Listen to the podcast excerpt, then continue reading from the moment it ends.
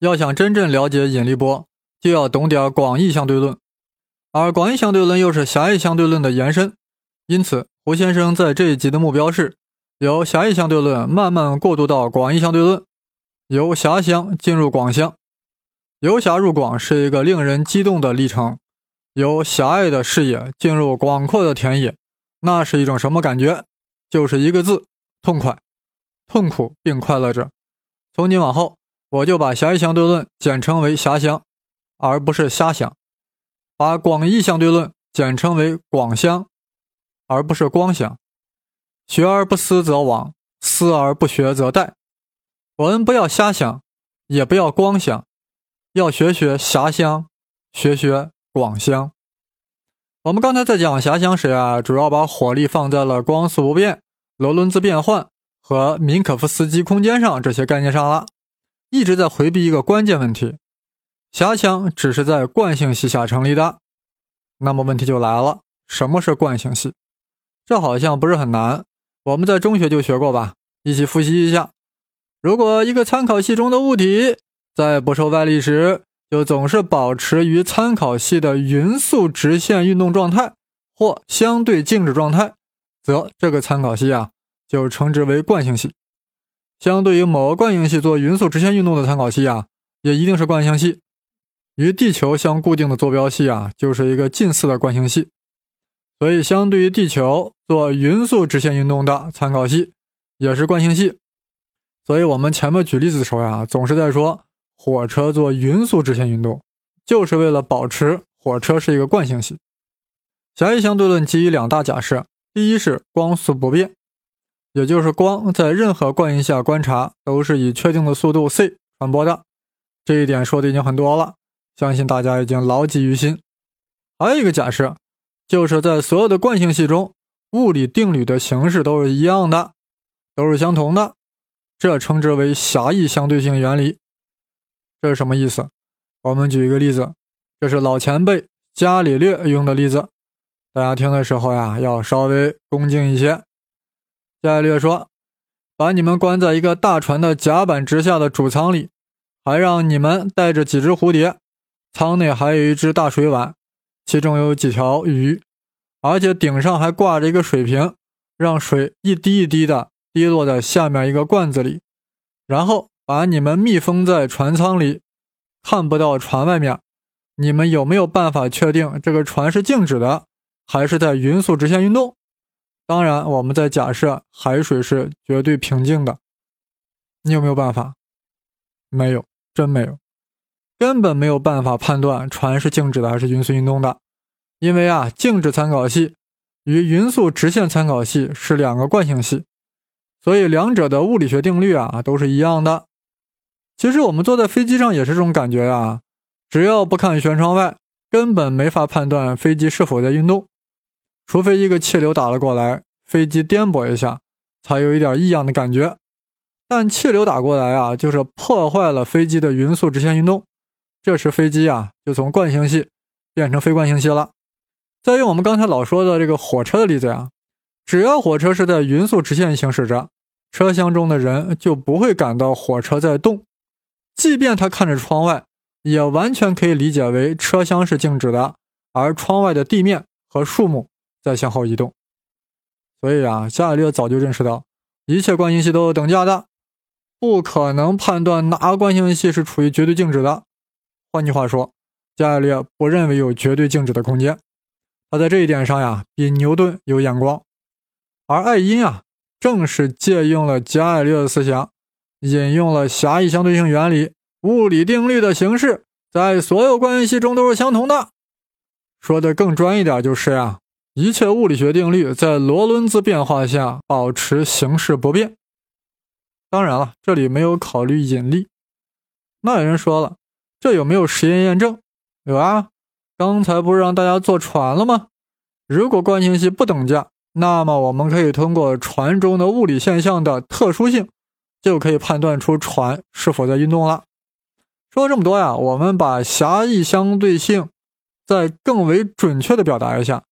一旦我们在一个惯性系中呀，通过实验和测量建立起的物理学定律，那么在任何其他惯性系中再进行实验和测量时，就可以得到数学形式完全一模一样的物理学定律。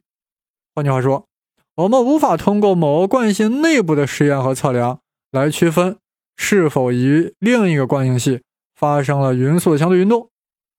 宇宙中所有的惯性系都是等价的，没有哪个是更优越的，也没有哪一个是特殊一点。听到这里啊。不知道狭义相对性原理是不是对你的哲学观念产生一点点影响？是不是感觉到了一点后现代主义的气息？总之呀，爱因斯坦以狭义相对性原理和光速不变两大假设为出发点，构建出了狭义相对论，获得了空前的成功。截止目前的实验呀，都支持狭相的各种预测啊，无论什么尺缩效应啦、时间膨胀啦，还有质量变大啦等等。是呀。爱因斯坦很牛了，他除了非常二，假设常人不敢假设之外，他还特别擅长用脑子做实验。在爱因构建狭义相对论的年代，只有低速运动，时钟呀也不够精确，所以当时的实验数据啊根本就不可能为新的时空理论提供任何支撑。但爱因斯坦的直觉特别强大，同时坚信宇宙拥有简单而优美的规律，于是他呀成天在脑子里做各种实验，如此一来。真正的实验呀，反而对他来说不重要了，甚至别的物理学家的思想也不重要了，他都不太关心别人在干啥，那就自己闭门造车，最后造出了狭义相对论。狭义相对论刚一问世啊，因为实在是颠倒众生，大家都骂他是疯子，但他也不以为然，自信满满。当实验验证之后，各种赞誉纷至沓来之时，他却对自己的狭义相对论极为不满。这才叫真正的个性。世界流行什么发型，你就理个什么发型，那叫什么个性？那叫从众性。你看人家爱因斯坦的发型，就留个鸡窝头，孵出了多少恐龙蛋啊！爱因对自己的理论有两大不满啊，首先是他的基石有问题。刚才讲了，狭义相的两大假设之一啊，就是狭义相对性原理，就是在所有惯性系中，物理学定律的数学形式都是一样的。什么是惯性系？一个物体在不受外力时，就总是保持与参考系的匀速直线运动或相对静止状态，也就是保持惯性、一贯性。那么这个参考系就称之为惯性系。大家仔细想一想，这个惯性系的定义啊，我都念了很多遍了，是不是有点问题？觉得有点怪怪的。反正爱因斯坦觉得有问题，他是这样说的。想要说明一个物体不受外力，嗯，必须要证明它是惯性的；想要说明一个物体是惯性的，又必须证明它不受外力。意思就是说，惯性呀犯了循环定义的错误。爱因的话还是有点费劲，我给大家通俗解释一下啊。再看一下惯性系的定义：一个物体在不受外力时，就总是保持于参考系的匀速直线运动或相对静止状态。那么这个参考系就称之为惯性系。那我会质问：你怎么判断一个物体是不受外力的呢？标准的回答就是：若这个物体在惯性系中保持静止或匀速直线运动，那它就是不受外力的。那我又质问：什么叫惯性系呢？标准的回答是：一个物体在不受外力时呀，就总是保持与参考系相对静止或匀速直线运动，那这个参考系就是惯性系。大家听出来没有？不受力和惯性系是相互定义的，也就是循环定义。这在逻辑上是大问题啊！就如同我问你老李家在哪里，你说在老王家隔壁。那老王家在哪里呢？你又说是在老李家隔壁。你说了半天，说了个 nothing 啊！可怕的是，狭乡就是建立在惯性系的基础之上的一座豪华大厦。竟然建立在了沙滩上，一个循环逻辑的沙滩上，这令爱因很不安。这是豆腐渣工程啊，搞不好哪天会出大事啊！另一大不满意是，狭相是基于惯性系和狭义相对性原理，意味着该理论推导出的物理定律适用于所有惯性系，但也意味着这些定律只适用于惯性系。只适用于一切匀速运动的物理相对性，要不怎么叫狭义相对论呢？很狭隘的，不具有普遍性。所以有志青年爱因斯坦必须要继续努力，发誓要将相对论推广到非惯性系中去。所谓非惯性系啊，就是相对于某个惯性系做非匀速直线运动的参考系。你站在一个匀速运动的公交车上，这就处于了惯性系，所以你悠然自得，可以保持自己的站姿、自己的惯性。但如果 bus 突然刹车，你优美的身形是不是就要突然向前倾斜呢？如果你没有抓紧扶手，你甚至会向前倒下。有人推你吗？没有。那你为何丧失了刚才的优雅？那是因为刹车过程中的 bus 就不是一个惯性系了。它不再相对于地球做匀速直线运动，而是在做减速运动。同样，bus 在加速前进时啊，你的身体会向后倾斜，啊，这都是常识。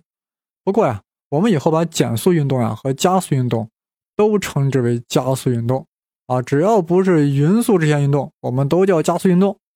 所谓加速运动呀，就是速度有变化的运动，我们把速度的变化率叫加速度啊。加速度是正的，就是加速运动；加速度是负的，就是减速运动。不过都统称为加速运动，只要它们的加速度不是零。在刹车或提速的 bus 中，我们的身体啊都受到了一个力，但却找不到谁给我们施加了这个力，以至于有些人去骂司机，其实都是非惯性系惹的祸。当时很多人都找牛顿问啊，老牛啊，听说你搞力学很厉害的，这 bus 刹车时我就往前扑，到底是哪个龟孙子推了我一把？牛顿皱了皱眉头，想了一下说：“是惯性力啊，把你推了一把。什么叫惯性力？当 bus 刹车时，或者说 bus 出现加速度时，你站在车上想要保持原有的运动状态，结果导致你感到一股向前的推力。”这就是惯性力，啥意思？换个方式说一下，bus 呀本来是匀速直线运动的，你站在 bus 上与 bus 相对静止，那也就等于你也在匀速直线运动，对吧？当然是相对于地面啊，而且你站着站着呀，渐入佳境，完全进入到了一种与路面做匀速直线运动的状态。你一旦进入这个状态，你就想保持这个状态，对吧？这就叫惯性。正当惯性把你惯得正美的时候，路面突然跑过了一只狗狗，bus driver 呀突然踩刹车，也就是说，突然给 bus 给了一个负的加速度，bus 就处于减速过程之中了。而你的身体啊正处于匀速运动的惯性状态，不想和 bus 一同减速，那后果是啥？想一想，车在减速，而你的身体啊要保持原来的速度，那你的身体。必然就会往前扑，谁也没推你，是你的惯性给了你一种错觉，似乎有一种推力，于是牛顿就编造了一个名词——惯性力，是惯性力在把你往前推。这个惯性力啊，纯粹是假想的，其本质啊，其实就是加速度。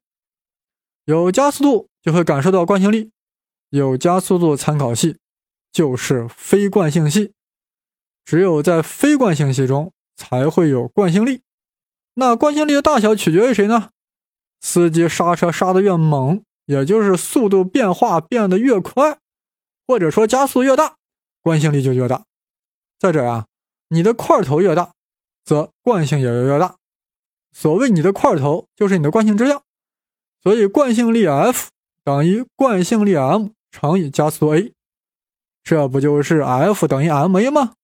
怎么搞的？这么巧，惯性力怎么和正常力一样符合牛顿第二定律啊？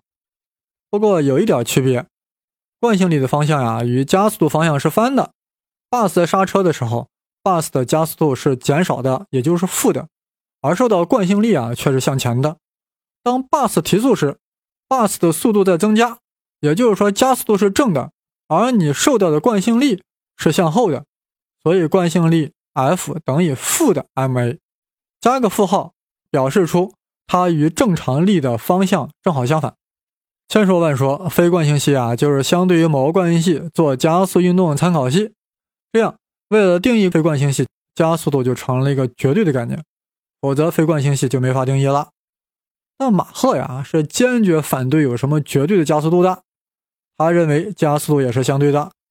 大家还记得马赫吧？就是前传里面讲到的那匹赫赫有名的马，就是他否定了牛顿对水桶实验的解释。马赫这个人主要是个哲学家，主张相对主义，世界上的一切啊都是相对的，哪里有什么绝对时空，哪里有什么绝对加速度？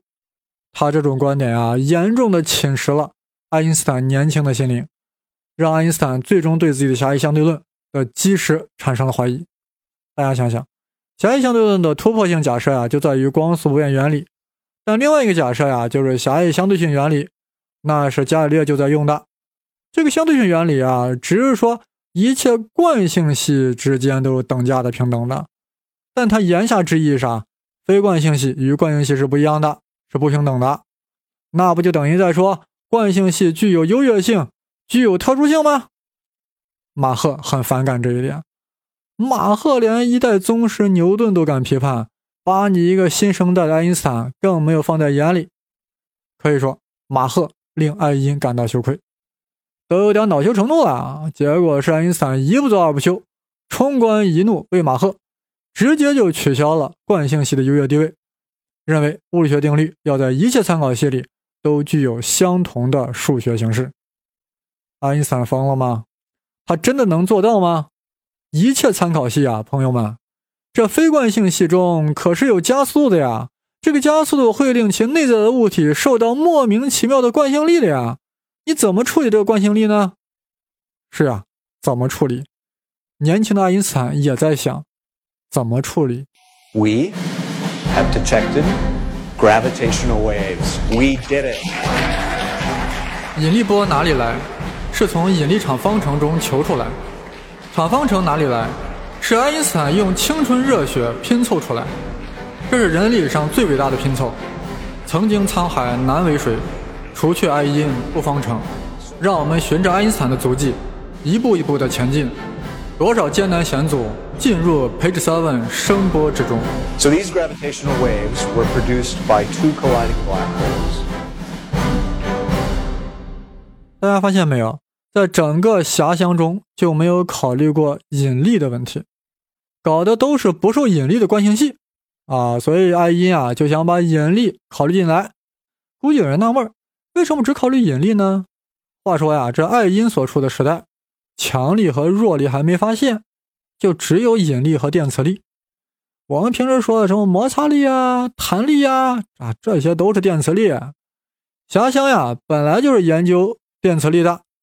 爱因斯坦发表的原原论文题目就是《论动体的电动力学》。所谓电动力学是啥？就是研究电磁现象动力学理论啊。所以啊，爱因啊就想把引力纳入进来。估计有人会说，引力问题牛顿已经研究得很透了呀，不就那个万有引力定律吗？是的，爱因最初也是这样想的，但他有必要啊把牛顿的引力理论纳入到自己的遐想体系之中。牛顿认为。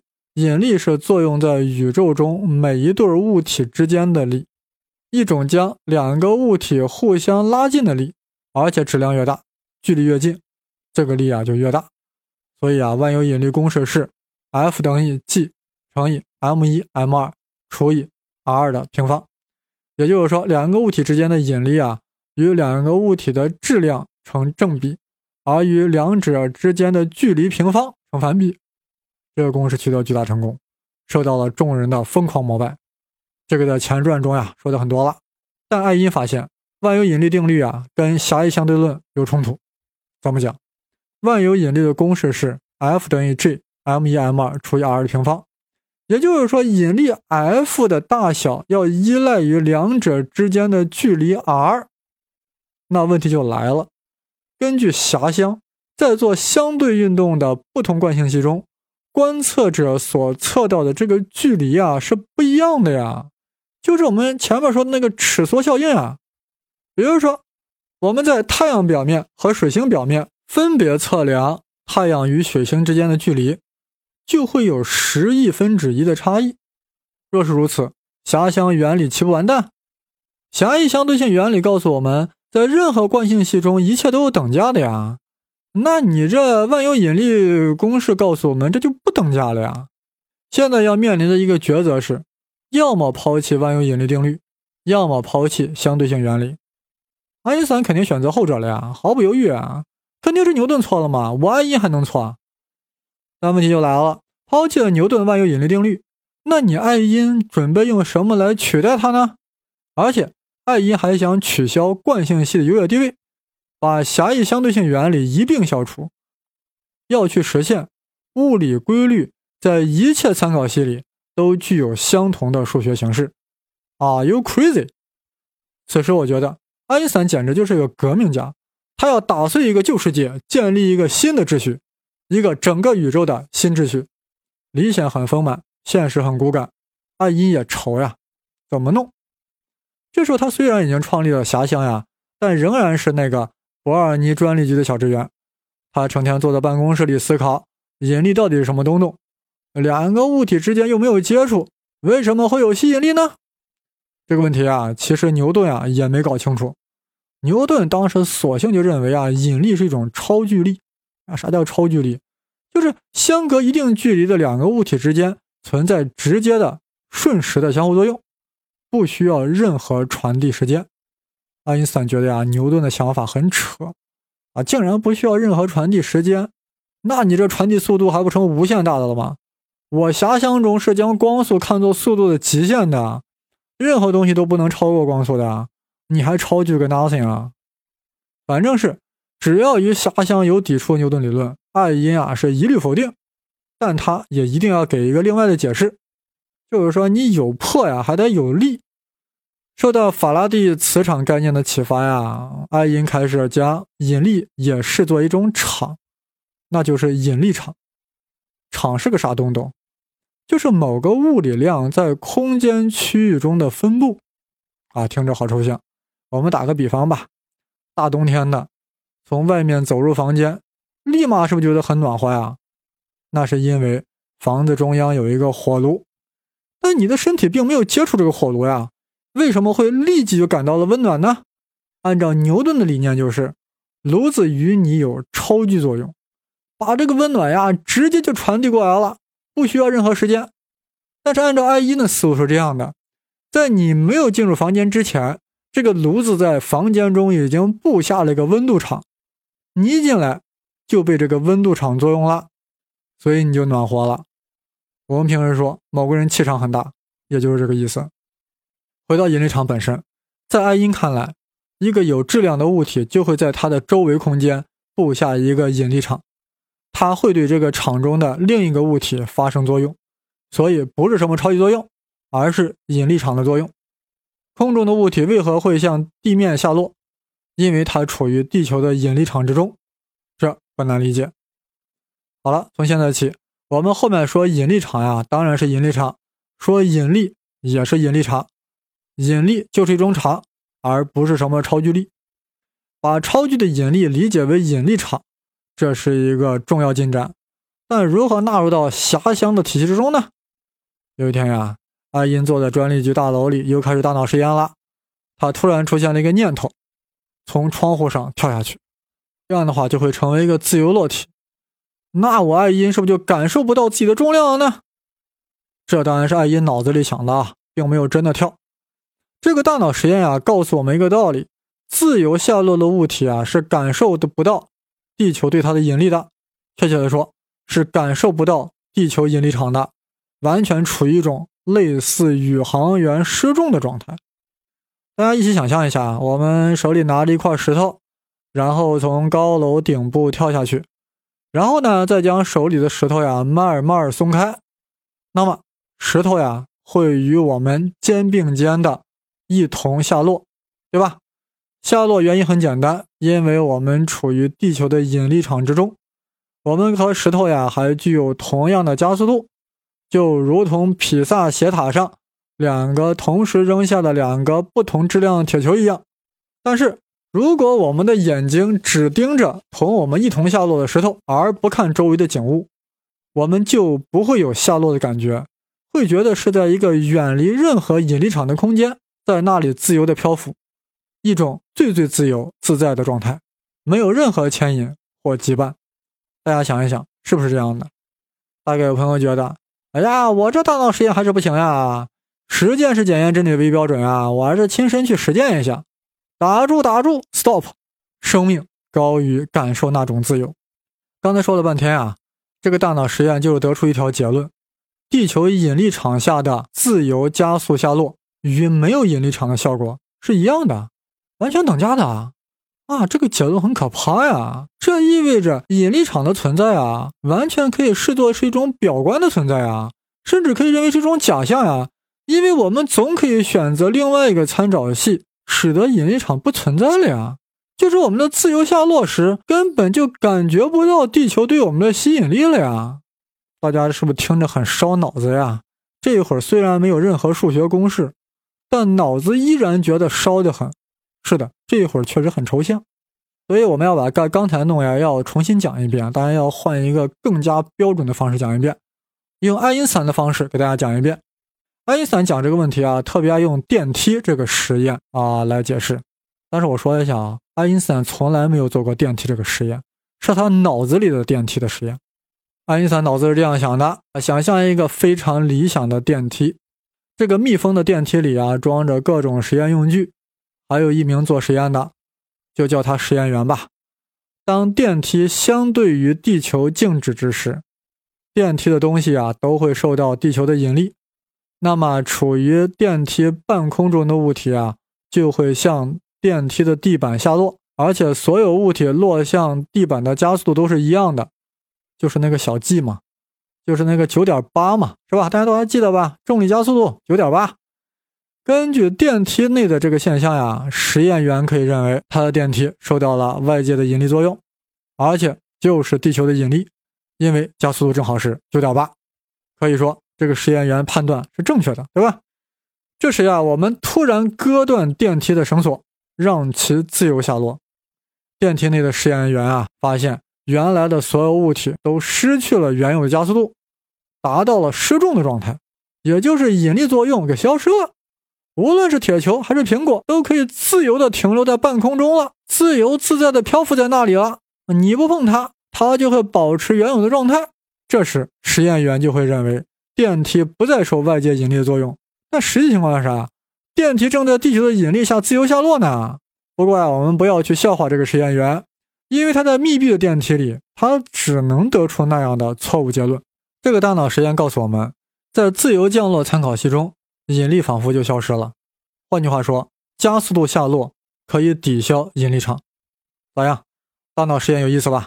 不需要任何投资，就是烧烧脑细胞就行。我估计啊，这脑细胞呀是越烧越多，烧一个长俩。要不爱因咋那么聪明？他成天就在烧呀，啊，不断的烧，不断的涨，翻倍的涨。我们要向高榜学习，继续电梯烧脑。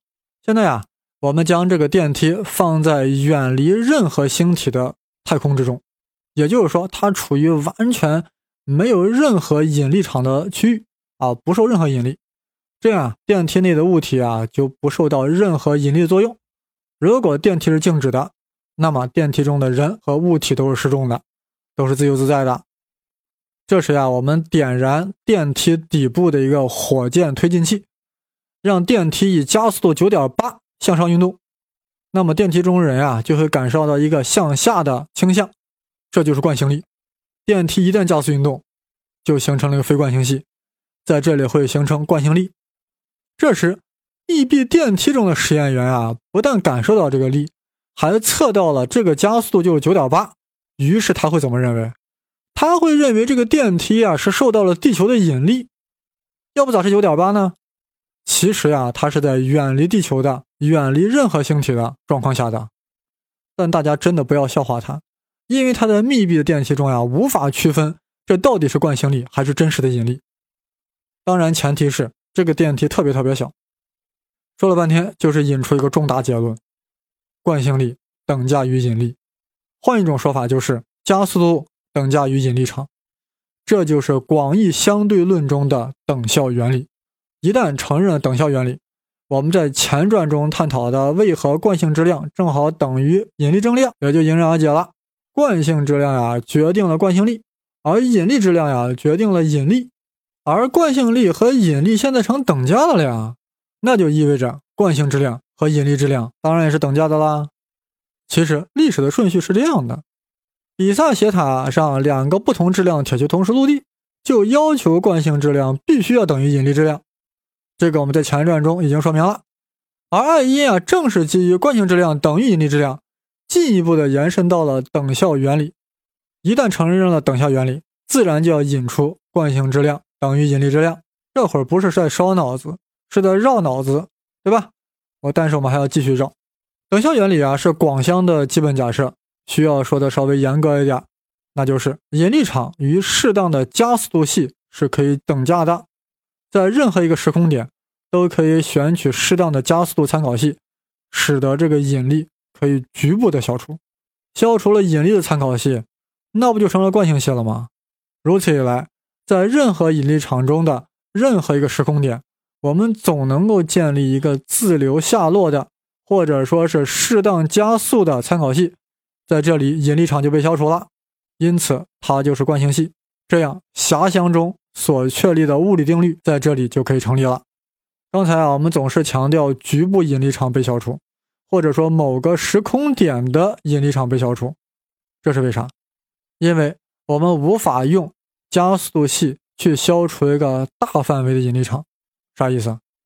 就拿刚才的电梯来说。它受到了地球的引力，但大家注意啊，地球它不是一个平面，它是个圆面，是吧？它是个圆球，所以在每一个局部呀，它产生的引力的方向是不一样的。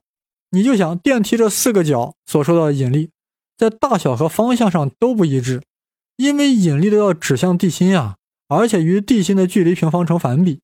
我们这里举一个极端的例子啊，就是在中国上方的电梯和在美国上空的电梯。这两个电梯受到的引力啊，是不是都是指向地心的呀？所以方向几乎是正好相反的。那你又如何用一个单一的加速参考系去进行替换呢？所以说，每一个加速参考系啊，只能消除一个局部的引力场。如果要消除整个地球引力场，那就需要密密麻麻的很多很小的加速电梯。学过微积分的朋友啊，知道该怎么处理。没学过的，你就想着要用很多很局域的加速度场拼接在一起，才能消除大范围的引力场。也就是说，你要用很多很多小电梯拼这个大范围。或许啊，有人这会有点领悟。我们在前面讲距离时，为何要强调是临近点？讲事件间隔时，为何也要强调是临近的？而且用了很小很小的微分 ds 来表达。都是因为这个原因，引力场只能被局部的消除，只能是一小块一小块的消除。我们再回到等效原理的另外一个等价说法，就是惯性力相当于真实的引力，当然是在很小很小的区域。好了，我们手头有了等效原理啊，也就是说惯性力等于引力，那么我们就可以把非惯性系中出现的惯性力当做引力来考虑了呀。也就是说，用引力场消除了惯性力，一旦惯性力消除了，那不也就跟惯性系一样了吗？由此，只要用增减引力场的手段，就可以处理任何参考系中的物理问题了，令惯性系失去了往日的特殊地位。于是乎，爱因斯坦公然提出了广义相对性原理：一切坐标系都是平权的，都是平等的，无论它是惯性系还是非惯性系。任何物理学的规律在任何坐标系下都有相同的数学形式。当然，这是爱因斯坦的假设，是他的信念，是他奋斗的目标。就是怀揣着这样理想，爱因斯坦开启了他构建广义相对论的漫漫征程。这是一个伟大的长征，惊天地泣鬼神，烧脑子熬智商。一旦领悟，妙不可言，鱼和熊掌皆可剖。